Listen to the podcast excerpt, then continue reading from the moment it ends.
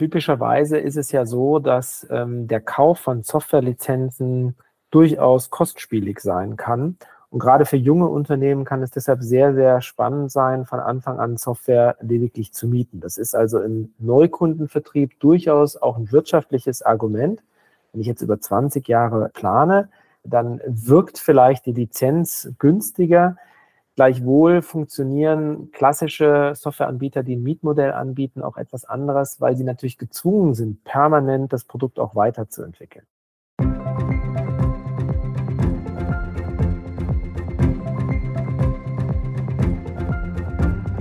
Herzlich willkommen zum Pricing Friends Podcast mit Sebastian Vogt. Herzlich willkommen zu dieser Woche Pricing Friends. Äh, mein Name ist Sebastian Vogt und ich freue mich, dass ihr wieder dabei seid äh, zum Pricing Talk. Und heute wollen wir über das Thema reden, Pricing und Private Equity. Und wir haben dafür als Gast den Andreas Spiegel, Dr. Andreas Spiegel, so viel Zeit muss sein. Hallo Andreas, schön, dass du dabei bist. Ja, grüß dich Sebastian. Du hast 2017 die DRS Investment gegründet. Ihr seid eine private Beteiligungsgesellschaft. Ihr habt den Fokus auf Software-Investments. Aber ich glaube, bevor ich es erzähle, vielleicht kannst du ja mal einmal erklären, was du vorher gemacht hast und was dich dann auch 2017 bewogen hat, eine äh, Private Equity Gesellschaft für Software Investments aufzusetzen. Ja, ich bin vom Background her klassischer Betriebswirt, ähm, Unternehmer mit Leidenschaft. Ich habe, glaube ich, als Schüler immer schon davon geträumt, mal Unternehmer zu sein tatsächlich sogar die erste GBR als Schüler gegründet. Damals musste die Mama noch unterzeichnen, äh, weil ich noch nicht volljährig war. Und ähm, ja, das war, war eine ganz spannende Zeit. Damals natürlich eine Spielerei. Ich habe dann folgerichtig Betriebswirtschaft studiert, dann zunächst als Unternehmensberater gearbeitet, ähnlich wie du das ja jetzt machst. Und ähm, bin dann aber meinem Traum gefolgt, habe also 2003 die erste Firma gegründet, so die ersten Gehversuche als Unternehmer war damals noch was ganz anderes, war jetzt auch gar nicht so wahnsinnig erfolgreich kommerziell, wenngleich ähm, ich da ganz spannende Dinge gelernt habe. Also es war damals klassisch bootstrapped, wie man heute so schön sagt, also nicht mit Venture Capital oder irgendwas dergleichen. Ich habe echt Klinken geputzt und alles Mögliche gelernt und äh, bin dadurch zum Unternehmer geworden. Habe dann 2007 das zweite Unternehmen gegründet. Ähm, das war dann ein Softwareunternehmen, in Kombination mit einer Berater und habe dann über Kunden quasi dann auch den Weg ins Private Equity gefunden. Das mache ich also quasi seit 2007. 2012 dann ganz exklusiv mit einer Beteiligungsgesellschaft zusammengearbeitet, ähm, habe dort ähm, insbesondere die operative Weiterentwicklung der Firmen betreut, aber auch Transaktionen gemacht. Ja, und 2017 habe ich mir gedacht, am besten auf eigene Rechnung und äh, so ist dann DRS entstanden. Beschreib uns doch mal die GBR des jungen Andreas Spiegel und äh, würdest du heute noch da rein investieren? Um Gottes Willen. Das würde ich definitiv nicht machen. Jetzt erwischte mich tatsächlich kalt, das haben wir gar nicht vorbesprochen. Ähm, also letzten Endes war das ähm, eine Idee mit Freunden. Wir haben DJ-Equipment verliehen und Partys organisiert, das, was einen als Teenager halt so interessiert.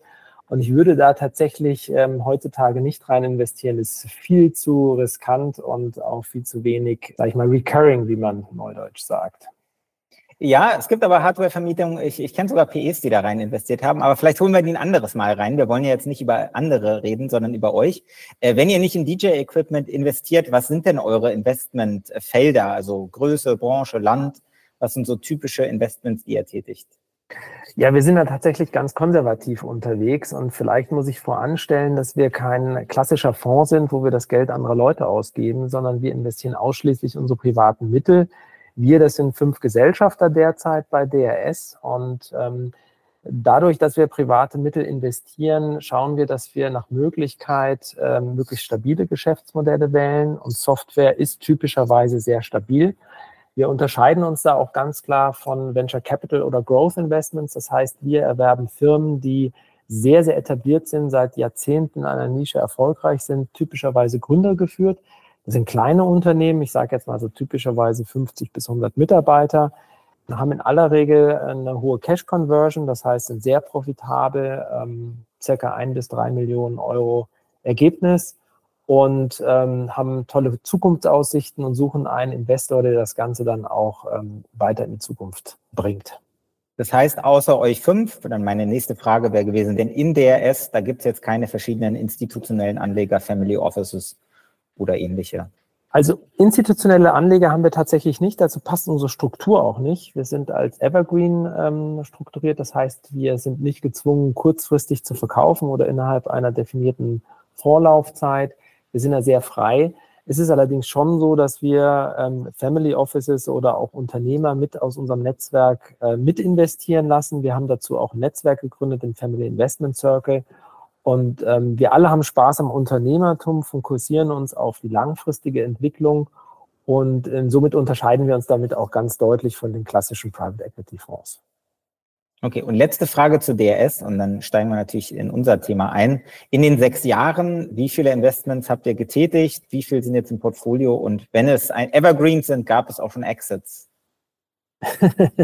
Gute Frage. Ähm, wir haben in vier Unternehmen so äh, bislang äh, investiert und eines tatsächlich verkauft.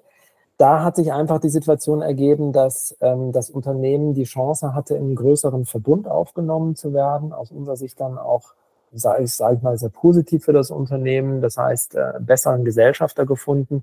War eine Win-Win-Situation für alle Beteiligten. Und ähm, ja, derzeit planen wir weitere Zukäufe. Die letzten Jahre waren wir etwas zurückhaltender, weil die Preise doch zu hoch waren. Wir sind da häufig ganz bewusst ausgestiegen. Im Moment hat sich die Situation etwas beruhigt. Leider natürlich auch die Finanzierung sehr teuer. Das führt dann auch zu sinkenden Kaufpreisen. Aber ich sehe das eher als Chance. Und an dieser Stelle, wo wir über den Exit reden vor einigen Jahren, schöne Grüße an die Kollegen von Elversten.de in Berlin. Insofern wollen wir aber jetzt mal zu unserem eigentlichen Thema kommen, nämlich wir reden über Pricing und Private Equity. Vielleicht kannst du ja einmal kurz erzählen, welche Rolle das Thema Pricing in, in euren Value Creation Plans spielt. Also für uns ist das tatsächlich ein enorm wichtiger Werthebel. Die Softwarefirmen, die wir erwerben, sind typischerweise ja sehr klein und, und haben jetzt auch nicht überbordende Kostenstrukturen. Das heißt, das sind sehr schlanke Unternehmen ähm, wenn wir dann also operativ uns verbessern wollen im EBIT, dann geht das seltener über Kostensenkung, sondern typischerweise über Umsatzwachstum. Und ein Element, um den Umsatz wachsen zu lassen, neben klassischem Vertrieb, ist natürlich das Pricing. Wir definieren das Thema Pricing etwas breiter im Software-Segment. Ähm, uns geht es auch häufig darum, nicht nur äh, höhere Preise einfach für das gleiche Produkt umzusetzen, sondern neue Produkte oder neue Produktkombinationen anzubieten im Sinne eines Software as a Service, um so dem Kunden auch Mehrwert zu bieten. Dann natürlich zu einem höheren Preis, aber wie gesagt, der Wert spielt schon auch eine große Rolle für die Kunden. Also ich glaube, ähm, als das Thema Pricing mal aufkam, da ging es ja sehr stark um Preislevel-Optimierung, ein bisschen Differenzierung. Mittlerweile, glaube ich, im Laufe der Zeit ist es einfach auch breiter geworden. Äh, so ein bisschen im Digitalen wurde es ja auch ein bisschen abgelöst durch Monetarisierung. Also ich glaube, das darum geht es ja dann bei euch auch. Äh, natürlich bessere Preislevels, aber auch bessere Modelle, besseren Go-to-Market, besseres Produkt und am Ende, ja, nehme ich mal an, die Gesamt-Value Creation damit zu unterstützen. Aber vielleicht kannst du nochmal sagen, du hast ja auch äh, selber erzählt, du hast vorher im Automotive-Bereich in der Industrie gearbeitet. Ist die Wichtigkeit des Themas Pricing und die Magnitude in digitalen Geschäftsmodellen und speziell Software anders als in klassischen Industrieunternehmen? Also vom Grundsatz her ist Pricing aus meiner Sicht immer ein sehr, sehr wichtiger ähm, Hebel. Ähm, ist ja auch ganz klar, weil eine Preiserhöhung typischerweise eins zu eins ins Ergebnis geht. Das äh, ist ein Effekt, der, der nicht zu unterschätzen ist. Gleichwohl denke ich, dass man in anderen Industrien eben noch andere Werthebel hat, äh, die beispielsweise Kosteneinsparungen beinhalten können oder, oder, oder andere Themen, so dass man vielleicht nicht als erstes an Pricing denkt. Insbesondere dann, wenn man in sehr wettbewerbsintensiven Segmenten unterwegs äh, ist, wo man gar nicht die äh, Preismacht hat, ja. Das ist im Software-Segment typischerweise etwas anders, einfach deshalb, wenn man, oder zumindest in den, in den Segmenten, in denen wir unterwegs sind, wenn man Produkte anbietet, die kaum austauschbar sind. Das reduziert natürlich den Wettbewerb und erhöht damit dann auch die, die Stellung des Softwareanbieters und gibt einem auch die Möglichkeit, Preise ähm, leichter durchzusetzen oder zu erhöhen. Wobei ich nochmal darauf hinweisen möchte, dass wir das immer partnerschaftlich machen. Ich glaube nicht an den kurzfristigen Gewinn.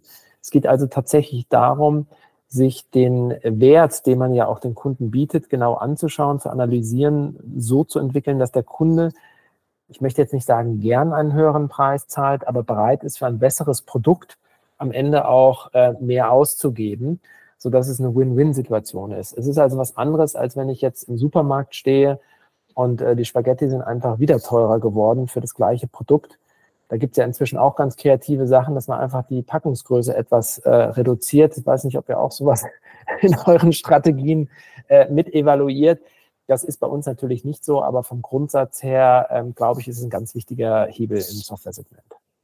Ja, genau. Äh, da, da haben die, glaube ich, äh, viele Hersteller auch schon, ich weiß gar nicht, wie der Preis heißt, goldene Himbeeren oder sowas ähnliches bekommen äh, für Verbrauchertäuschung, weil dann die Pringles-Packung oder was war's, Toblerone, wo die, wo die, äh, die Zacken dann kleiner wurden. Ein Zacken, glaube ich, viel raus. Also da gibt es, glaube ich, einige, die, die dafür schon sehr negative Publicity bekommen haben. Ich glaube, es ist ja kein Hebel für ein Softwareprodukt, beim gleichen Preis plötzlich mal eine Leistung rauszunehmen. Ähm, sondern da geht es ja dann tatsächlich eher um Upsell in dem Fall. Aber wir haben jetzt ja einige Hörer hier und nicht alle, glaube ich, sind mit diesem Private Equity Sprech so, so hundertprozentig auf der gleichen äh, Informationsbasis wie du. Vielleicht kannst du ja nochmal erzählen, neben Pricing, was gibt es denn, was sind so die Hauptwertschöpfungshebel für einen Value Creation Plan, weswegen ihr als Investor in eine Firma reingeht und die ihr dann versucht umzulegen? Ja, ich versuche es mal möglichst äh, mit, mit einfachen Worten zu beschreiben. Grundsätzlich ähm, sehen wir uns gar nicht als, als anonymen Investor. Wir sind Unternehmer und ähm, wir beteiligen uns an privaten Unternehmen, sprich wir kaufen Unternehmen halten die, entwickeln die im Wert weiter und hier und da verkaufen wir die dann auch. Wenn man das jetzt mal ganz simpel mit dem Gebrauchtwagenhandel vergleicht, ja, ähm, dann würde man Gebrauchtwagen ja zu einem Preis X kaufen und dann später teurer verkaufen wollen. Und das geht natürlich nur dann, wenn sozusagen der Wagen dann besser geworden ist. Es ist also nicht so, dass man jetzt einfach nur irgendeinen Dummen sucht, der dann einen höheren Preis zahlt. Das mag im Gebrauchtwagenhandel vielleicht möglich sein. In unserem Geschäft ist das selten möglich, weil wir mit sehr, sehr professionellen Käufern dann auch zu tun haben, die sich die Unternehmen sehr, sehr genau anschauen. Und vor dem Hintergrund geht es eigentlich immer darum, als sehr aktiver Gesellschafter die Unternehmen wirklich zu verbessern. Und das Verbessern, das kann ganz, ganz unterschiedliche Dimensionen haben. Ähm, am Ende sollte es natürlich dann auch in Finanzkennzahlen ablesbar sein. Das heißt, entweder die Kosten sind reduziert, der Umsatz ist gestiegen, idealerweise beides, sodass das Ergebnis der Gewinn quasi höher ist. Das ist ja die maßgebliche Größe auch für den Unternehmenswert.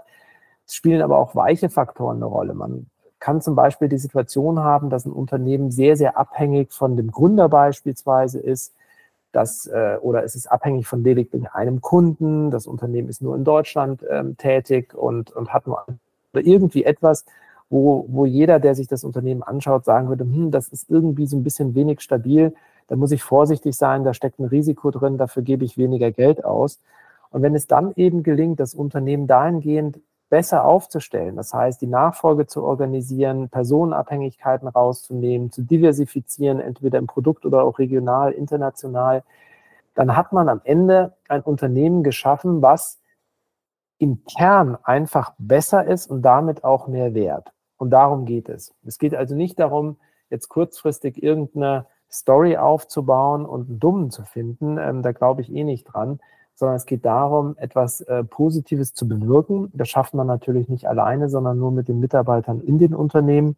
Insofern ist es auch ganz wichtig, da einen sehr partnerschaftlichen Approach zu fahren. Das heißt, ihr kauft den Gebrauchtwagen nicht, lackiert ihn einmal neu und verkauft ihn wieder, sondern es geht darum, wirklich auch einen guten Fahrer zu finden, einen guten Beifahrerin und genauso natürlich einen neuen Motor einzusetzen und vielleicht noch eine internationale Mautplakette, um das Ganze dann auch ähm, fahrbarer zu machen äh, außerhalb des Kerngeschäftes. Ja, bleiben wir bei dem Beispiel. Also äh, nehmen wir mal den Gebrauchtwagen, 20 Jahre alt, hat schon ein paar Roststellen. Ähm, dann würde man idealerweise die Roststellen natürlich ähm, behandeln, schweißen, grundieren, dann vielleicht auch neu lackieren. Aber am Ende des Tages hat man ja sozusagen die Schwachpunkte, nämlich die Roststellen, damit auch ausgemerzt geht also nicht darum, ein glänzenderes Bild zu schaffen, indem man vielleicht einen Duftbaum reinhängt, einmal durchsaugt und, und hoch, auf Hochglanz poliert, sondern es geht tatsächlich darum, an der Konstruktion, an den inneren Werten etwas zu verändern. Jetzt frage ich mich in dieser Metapher, ob Pricing der Duftbaum ist oder der Motor. Das lassen wir mal Interpretationssache. Aber vielleicht nochmal jetzt innerhalb des Value Creation Plans. Wann guckt ihr euch denn Pricing typischerweise an? Also ist das ein Thema, weiß ich nicht, schon in der Due Diligence, wenn man, bevor man die Entscheidung trifft, ob man wirklich das Unternehmen kaufen will oder nach dem Closing, wenn es dann wirklich also auf euch übergeschrieben ist.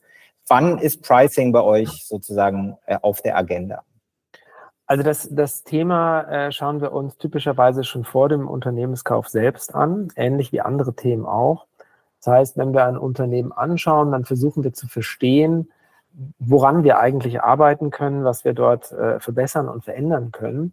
Und dazu gehört mit Sicherheit auch Pricing. Wie ich eingangs ja erwähnt habe, ist es so, dass wir typischerweise Preiserhöhungen kombinieren mit einer Verbesserung des Produktes selbst, um auch die Preiserhöhung letzten Endes zu rechtfertigen.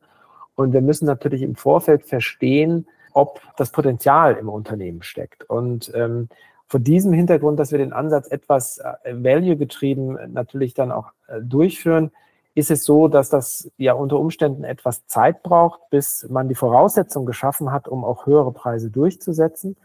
Heißt im Umkehrschluss, wir müssen sehr früh anfangen, darüber nachzudenken und natürlich auch sehr früh mit unseren Kunden dort ins Gespräch gehen, weil bei Software ist es ja so, dass wir typischerweise die Wartungserlöse oder die, die Mieterlöse erhöhen, die sich dann über die Jahre hinweg natürlich aufkumulieren. Insofern ist jeder Monat, den wir früher beginnen, ein gewonnener Monat, nicht nur um sozusagen das Ergebnis zu erhöhen, sondern um beispielsweise auch Investitionen dann zu refinanzieren, ich kann nur empfehlen, das ähm, eigentlich äh, vom Tag eins in den Fokus zu nehmen und zu prüfen, ob das, ob das nicht äh, auch relevant ist.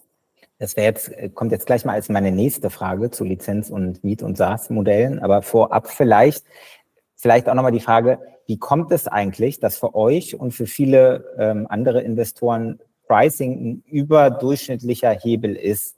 Ist das einfach, weil ihr viel Primaries ähm, erwerbt, also direkt vom, vom Gründer, der das Unternehmen aufgebaut hat, der vielleicht eher Wachstum über äh, Neukunden und gute Pflege der Bestandskunden äh, gegangen ist und dann vielleicht die Pricing-Karte und seine Pricing-Power nicht so ausgespielt hat, wie es vielleicht jemand, der von außen reinkommt, dann tun würde. Also jetzt nochmal, ich will jetzt gar nicht so die Hardliner-Rolle äh, hier einnehmen, aber dass oftmals einfach da überproportional viel Potenzial ist, einfach weil historisch eher auf gute Kundenbeziehungen als auf, sagen wir mal, gute Monetarisierung geachtet wurde? Ja, ich denke ähm, schon, dass das so ist. Die Erfahrung, die wir machen, nicht nur mit Gründern, sondern auch mit Vertriebsleuten, ist ja die, dass sie über Jahre, vielleicht sogar Jahrzehnte mit, äh, mit ihren Kunden sehr, sehr partnerschaftlich zusammengearbeitet haben und auch zusammenarbeiten. Und ähm, da ist es dann für viele irgendwo ein Störgefühl oder fast anrüchig, über Preise zu reden. In der Vergangenheit war das vielleicht noch vertretbar, als wir sozusagen kaum Inflation zu verzeichnen hatten. Inzwischen hat sich das natürlich deutlich geändert. Und gerade im Software-Segment ist es aus meiner Sicht extrem gefährlich, weil wir dort ja sehen, dass die Kosten, in allererster Linie die Personalkosten, die Faktorkostensteigerung immens sind.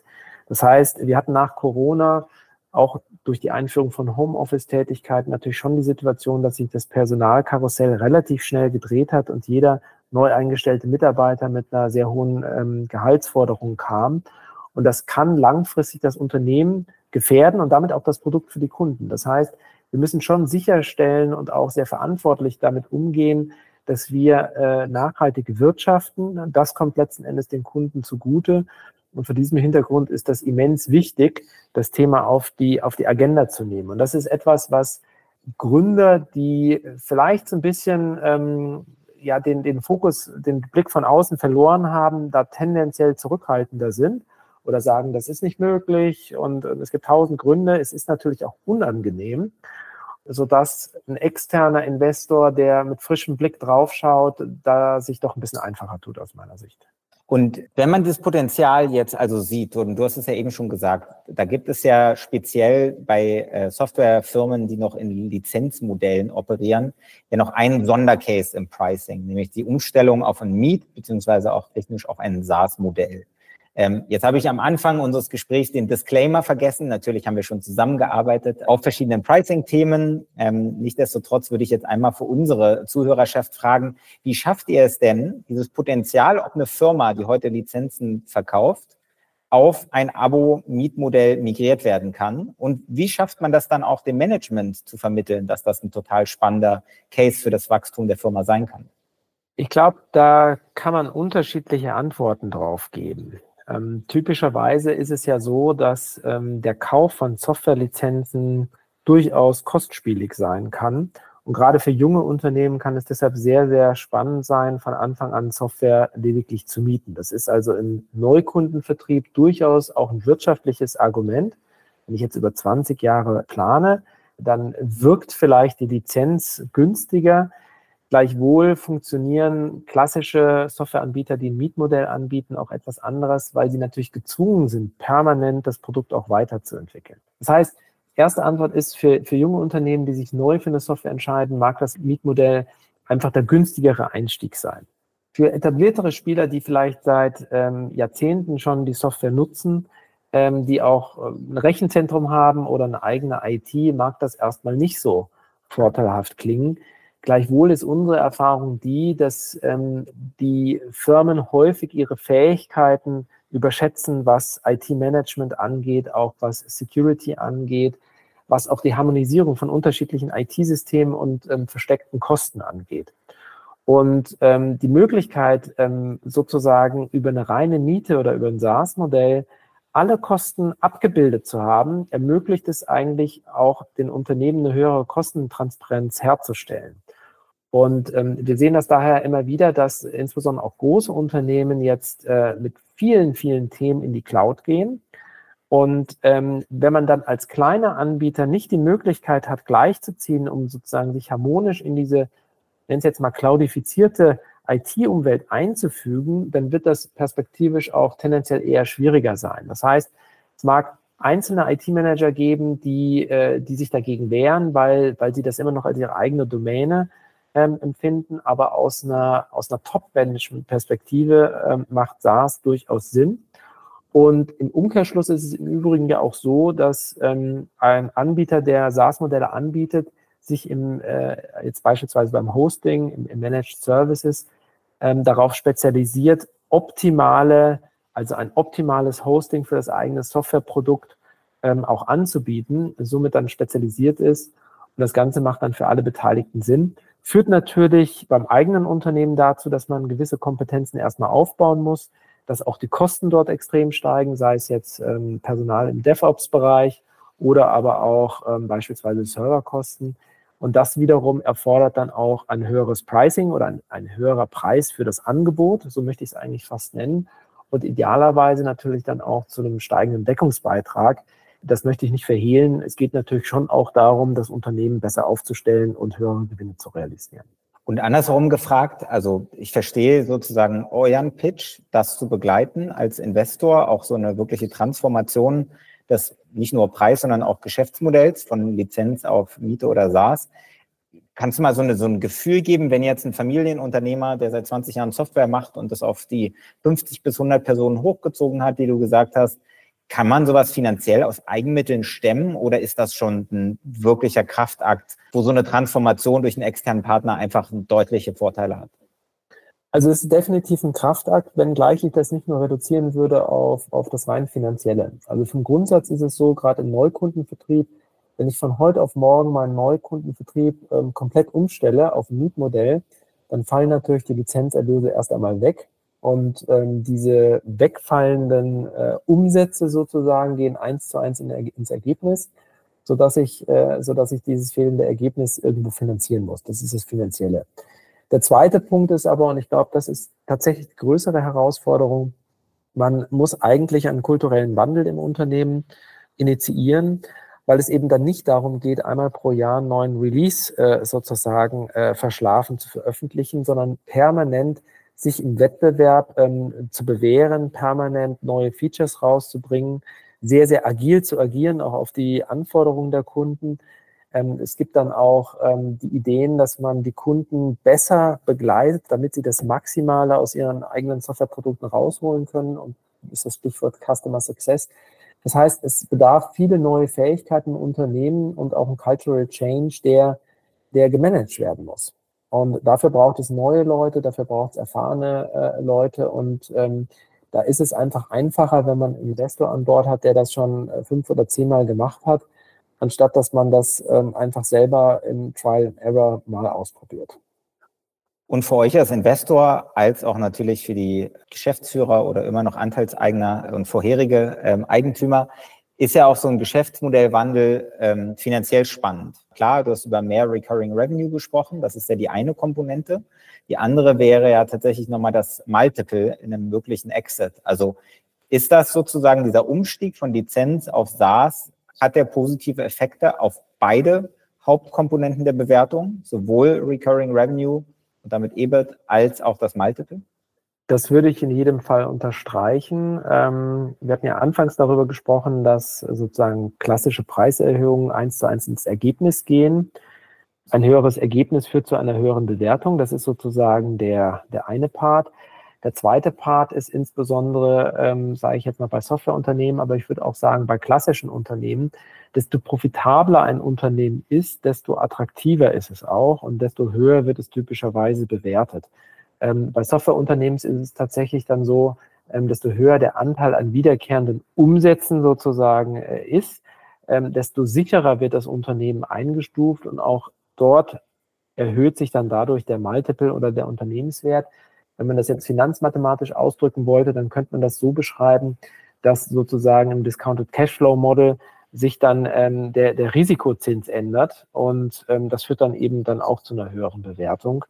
Und ähm, insofern kann ich das nur unterstreichen. Äh, Pricing oder auch die Veränderung des Geschäftsmodells gut und sinnvoll durchgeführt, äh, führt tatsächlich dann zu einer äh, höheren Unternehmensbewertung. Und ähm, da bin ich auch ganz offen. Da nehmen wir auch gerne Hilfe in Anspruch. Ist ehrlich gesagt nicht ganz so einfach, ein komplexes Projekt so ohne weiteres durchzusteuern. Und ähm, ja, deshalb haben wir uns ja auch kennengelernt. Genau, und jetzt hast du fast alle, glaube ich, meines Erachtens Werthebel von so einem Wachstumsinvestor vorhin oder wir beide an dem Gebrauchtwagen äh, genannt. Also klar, da ist Pricing, da ist Sales, ähm, da ist Internationalisierung, äh, Produktweiterentwicklung, jetzt haben wir die, den SaaS-Shift genannt. Eins hatten wir quasi noch nicht genannt, nämlich wir sind immer noch bei dem einen Auto, aber noch nicht beim Fuhrpark.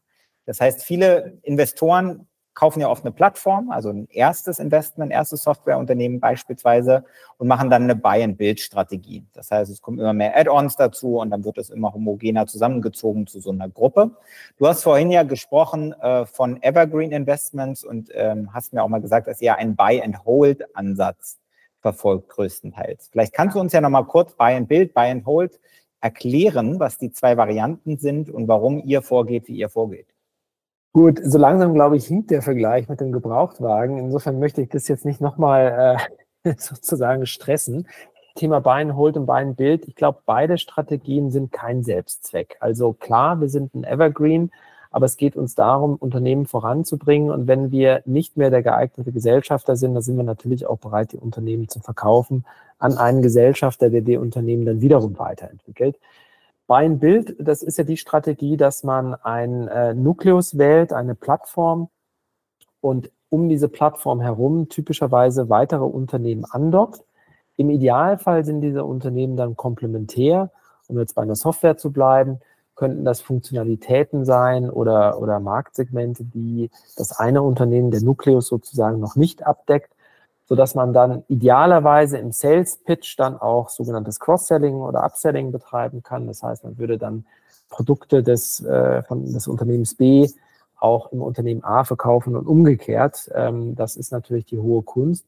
Und das wiederum erfordert zwei Dinge oder viel mehr Dinge natürlich, aber zwei Dinge ganz besonders. Auf der einen Seite natürlich die Harmonisierung und, und Zusammenlegung äh, des Vertriebs, so dass man dann auch einen, einen sozusagen geeigneten Sales Pitch oder einen passenden Sales Pitch hat, weil der Kunde will natürlich nicht von zwei unterschiedlichen Vertriebsleuten für zwei unterschiedliche Produkte beackert werden.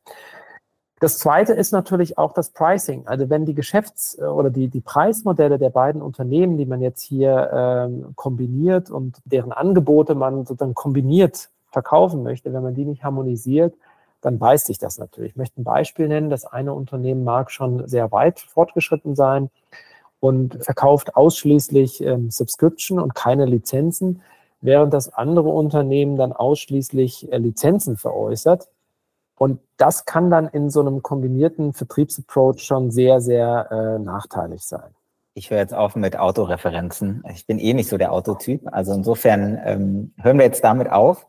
Ähm, aber ich merke ja, ihr seid ja, ist ja kein klassischer PE-Investor, wie man sich im, im Lehrbuch der 80er Jahre vorstellt, sondern ihr seid ja sehr aktive Mitunternehmer. Und ich habe das Gefühl, Das ist, glaube ich, auch bei, sage ich mal, anderen PE-Gesellschaften immer stärkere Spezialistenteams in den Operating-Teams gibt. Ne? Ich glaube, bei euch, ihr habt ja auch sozusagen einen, den, den Sven, der sehr stark auf Technologie ist. Ähm, andere haben dann Sales- und Marketing-Spezialisten, Einkauf, vielleicht auch Pricing. Also hast du das Gefühl, dass die Operating-Teams, äh, sei es großer PEs oder auch ähm, kleinerer, in immer stärkere Bedeutung gewinnen, dass diese, dieser operative Weiterentwicklungscharakter einfach deutlich stärker ausgeprägt ist als noch in der Vergangenheit? Das glaube ich in jedem Fall. Also wenn ich mir das Beteiligungsgeschäft, sage ich jetzt mal, der 80er, 90er Jahre anschaue oder auch noch in die 2000er Jahre, in die Nullerjahre hinein, dann war es ja immer so, dass die Investoren ihren eigenen Investoren verkauft haben, dass sie sozusagen höheres Alpha generieren, indem sie die besseren Investmententscheidungen treffen. Das heißt, bessere Unternehmen finden, diese günstiger kaufen und darüber eben dann auch Überrenditen erwirtschaften. Ich glaube, das ist nicht wirklich wahrscheinlich, wenn man, wenn man ehrlich ist. Ähm, die große Kunst, und es zeigt sich eigentlich auch im Trend aller, aller großen und, und aller erfolgreichen PEs, ist eigentlich die, dass man ähm, höhere Renditen sozusagen erwirtschaftet, indem man die Unternehmen aktiv operativ verbessert also ich nenne es jetzt einfach mal eine Arbeiterrendite, ja, ein bisschen, ein bisschen äh, lustig ausgedrückt, oder eine Fleißrendite. Es geht also darum, natürlich ein gutes Investment zu tätigen. Wenn ich da falsche Entscheidungen treffe, dann, dann kann das sehr fatal sein und das kann ich operativ gar nicht mehr aufholen. Aber vom Grundsatz her ist es dann so, dass ähm, ich eigentlich zwingend daran arbeiten muss, das Unternehmen voranzubringen. Es ist also nicht so, und jetzt bin ich wieder beim Gebrauchtwagenbeispiel, ich kaufe einen Gebrauchtwagen, stelle das äh, bei mir in die Garage und warte dann eine Zeit lang und verkaufe es dann äh, teuer. Der Vergleich hinkt, weil, weil typischerweise ein stehender Wagen keine Cashflows äh, erwirtschaftet. Aber vom Grundsatz her ist es schon so, wenn man das Auto so richtig aufpimmt, sozusagen, neue Felgen dran, äh, Roststellen ausgebessert, ähm, neue Sitze, äh, alles optimiert, Motortuning, dann ist das Unternehmen oder vielmehr das Auto in dem Beispiel natürlich dann deutlich spannender für Käufer und ich kann auch einen höheren, höheren Wert realisieren. Und wenn ich dann natürlich keine Werkstatt habe, kein Team, was in der Lage ist, wirklich zu erkennen, was man da macht und wie man es macht, dann ist das schon sehr, sehr schwer. Ich persönlich glaube auch nicht daran, dass es ähm, einfach damit getan ist, externe Berater alleine zu beauftragen. Ich glaube, das muss immer eine Kombination aus Wissenden oder Experten aus den Unternehmen der Beteiligungsgesellschaft sein, in Kombination mit spezialisierter Expertise. Also wir greifen ganz bewusst auf Berater zurück, aber nicht ungesteuert, so nach dem Motto, mach mal und am Ende klingelt es dann im Geldsäckel. Ähm, das ist leider nicht so einfach. Und ich weiß, vor gar nicht so allzu langer Zeit hat mir mal ein Gründer auch von einem privaten Investmentvehikel und Managing Partner seiner Organisation gesagt, unsere Marge im PE-Geschäft wird im Einkauf von Unternehmen gemacht kaufen die günstig ein, verkaufen sie wieder etwas teurer. Das wäre vielleicht unser Gebrauchtwagenbeispiel hier. Würdest du sagen, dass das vielleicht noch gilt für, weiß ich nicht, Carve-out-Spezialisten, ähm, Turnaround-Spezialisten, aber nicht unbedingt für Wachstumsinvestoren wie euch und viele andere? Doch, doch. Ich glaube schon, dass das, äh, dass das gilt und vielleicht noch mal eine Klarstellung ähm, zu machen. Wir verstehen uns jetzt nicht als klassischen Wachstumsinvestor. Ja, also unter einem Wachstumsinvestor verstehe ich jemanden, der wirklich Geld äh, ins Unternehmen steckt, um ganz gezielt Themen ähm, umzusetzen oder vielleicht sogar negative Cashflows finanziert, irgendwie skaliert, irgendwas dergleichen, das machen wir ja gar nicht. Um sozusagen äh, das, das nochmal auf deine Frage zu, zurückzukommen, es ist fatal, wenn man im Einkauf sozusagen einfach zu teuer kauft und sich da vertan hat, weil letzten Endes natürlich die Rendite aus, äh, aus der Differenz zwischen Verkauf und Einkaufspreis kommt. Und ähm, wenn ich mich da grob verschätze, dann, dann geht das immer zu Lasten der Marge. Also insofern würde ich das unterstreichen, das ist sehr wichtig. Gleichwohl ähm, heißt sozusagen günstig einkaufen, nicht billig einkaufen. Also es gibt ja, gibt ja so Investoren, die schauen auf den Multiple und die sagen, okay, wenn der Multiple 10 ist, dann ist das teuer. Wenn der Multiple 5 ist, dann ist das günstig oder im Software-Segment, dann ist es vielleicht äh, Multiple 15 teuer und 10 günstig, was auch immer. Das ist aus meiner Sicht Quatsch. Ähm, ich muss natürlich schauen, was habe ich hier für ein Unternehmen und am Ende bildet der Multiple ja eigentlich auch nur ein Finanzmodell ab. Und wenn ich das dann abbilde und ich habe ein Unternehmen, was tatsächlich profitabel sehr stark wächst, dann kann ein sehr hoher Multiple immer noch sozusagen günstig sein. Er ist halt nicht billig, ja. Und wenn ich als äh, vielleicht Softwareunternehmer gerade diese Folge gehört habe, ähm, darf ich mich bei dir melden oder wen sucht ihr vielleicht gerade, um euer Portfolio weiter wachsen zu lassen? Ja, absolut. Also wir suchen Softwareunternehmer mit Leidenschaft, die einen starken Partner an der Seite wünschen. Gerne auch Unternehmer, die sagen, Mensch, äh, ich bin jetzt irgendwie in einem Alter, da möchte ich mir den ganzen Stress nicht mehr antun dann äh, bieten wir auch äh, die Möglichkeit, das Unternehmen zu erwerben, aber dem Unternehmen Rückbeteiligung äh, sozusagen zu bieten, sodass er dann an dieser Veränderung und der Wertsteigerung noch partizipiert. Und ähm, also insofern ist das, sind Softwareunternehmer da ganz herzlich willkommen. Alle Unternehmen, ich sage jetzt mal in der Größenordnung 50, 100, 150 Mitarbeiter, eine Million bis drei Millionen Euro EBIT, als Finanzkenngröße, die in spannenden Nischen unterwegs sind, typischerweise Business to Business, die ähm, sehr etabliert sind, eine breite Kundenbasis, die sind sehr, sehr willkommen bei uns. Prima, geben wir so weiter. Äh, ich hoffe, die Unternehmer und Unternehmerinnen äh, melden sich. Wie kann man dich denn am besten erreichen? Das Einfachste wird sein, wenn man einfach äh, drs-investment.com eingibt. Dort findet man mich und meine Kollegen da findet man sogar meine Telefonnummer. Am besten einfach anrufen oder eine E-Mail schreiben. Ähm, wir freuen uns da und sind auch ganz unkompliziert, äh, sind sozusagen Unternehmer und Investoren zum Anfassen. Da muss man keine Scheu haben. Sehr gut. Letzte Frage quasi. Du darfst noch den Preis der Woche vergeben. Dafür haben wir aber erst einmal einen Jingle. Hier ist der Preis der Woche. Und jetzt natürlich die Frage, ähm, welcher Preis ist dir diese Woche besonders ins Auge gesprungen, an dem du den Preis der Woche vergeben möchtest? Ja, der Preis der Woche. Ähm, da muss ich an ähm, sozusagen an die Skihütte denken, auf der ich letztes Wochenende war, als ich mit meiner Family dort unterwegs war. Und ich bin wirklich ja fast vom Stuhl gefallen, als ich mir dort die neuen Preislisten angeschaut habe. Die sind wohl sehr gut von euch beraten worden. Der Burgerpreis lag. Mehrwertsteuererhöhung. Achso, äh, weiß ja nicht, wo du warst. Österreich? Schweiz, vielleicht nicht Deutsch. Lag, lag über 20 Euro, fand ich schon recht sportlich äh, für einen normalen Burger. Also, ähm, und ich glaube, das ist auch das, was die Konsumenten tatsächlich äh, inzwischen wirklich abschreckt. Ähm, äh, das sind so die einfachen Dinge im Leben, die unglaublich teuer geworden sind. Und ich glaube auch, dass, ähm, dass das an der einen oder anderen Stelle dort überzogen wird. Insofern Negativpreis hier in dem Fall, ich möchte den Namen der Hütte nicht nennen, ist eine bekannte Hütte auf der anderen Seite muss ich sagen, tolle Aussicht, tolles Essen, hat lecker geschmeckt. Insofern werde ich wohl das nächste Mal wieder den Preis zahlen. Das passt auch sehr gut zu Softwaremodellen, denn dort sehen wir ja auch äh, trotz Preiserhöhung ganz oft eine ganz hohe Kundenloyalität, ähm, auch äh, oberhalb der 90, 95 Prozent Retention äh, nach Preiserhöhung. Insofern hoffe ich bei der Burgerhütte oder bei der Skihütte, dass dort auch du und deine Familie noch häufig einkehren werden. Vielen Dank, Andreas, dass du dabei warst.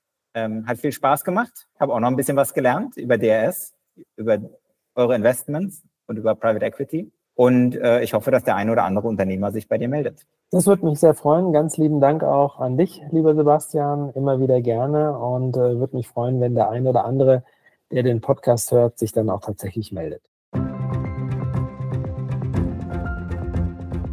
Das war der Pricing Friends Podcast heute mit Andreas Spiegel, Gründer der DRS Investment, einer privaten Beteiligungsgesellschaft mit Fokus auf Software, sitzend in München. Also, ihr habt gehört, Andreas hat gesagt, Pricing, einer der größten Value Creation Hebel im Softwarebereich. Gibt es viele Hebel. Es ist nicht nur die reine Preiserhöhung, sondern es gibt natürlich auch Preismodellwandlungen. Äh, die Kombination aus Pricing, Sales und Produkt spielt hier eine ganz große Rolle, um wirklich das Unternehmen weiterzubringen. Und die Königsdisziplin vielleicht ist dann auch der Wechsel von Lizenzmodell auf Abo und SaaS. Also hier ist ähm, sehr viel Wachstumspotenzial da. Wenn ihr mehr zu der Investment wissen wollt, also Andreas Spiegel hieß der Kollege, der eben da war. Schaut gerne auf deren Website oder meldet euch bei ihm. Telefonnummer und E-Mail-Adresse sind auch dort, falls ihr euer Softwareunternehmen verkaufen wollt oder falls ihr euch einfach mehr für DRS interessiert. Das war's für diese Woche. Vielen Dank, dass ihr dabei wart und äh, ich würde mich freuen, wenn wir uns nächste Woche wieder hören. Das war der Pricing Friends Podcast für diese Woche. Eine Produktion der Axel Springer High GmbH. Wenn dir Pricing Friends gefällt, abonniere uns und verpasse nicht unsere nächste Folge. Hast du Fragen oder Themenvorschläge? Mail uns an pricing at hi.co. Nicht .com, sondern hy.co. Wir freuen uns über dein Feedback.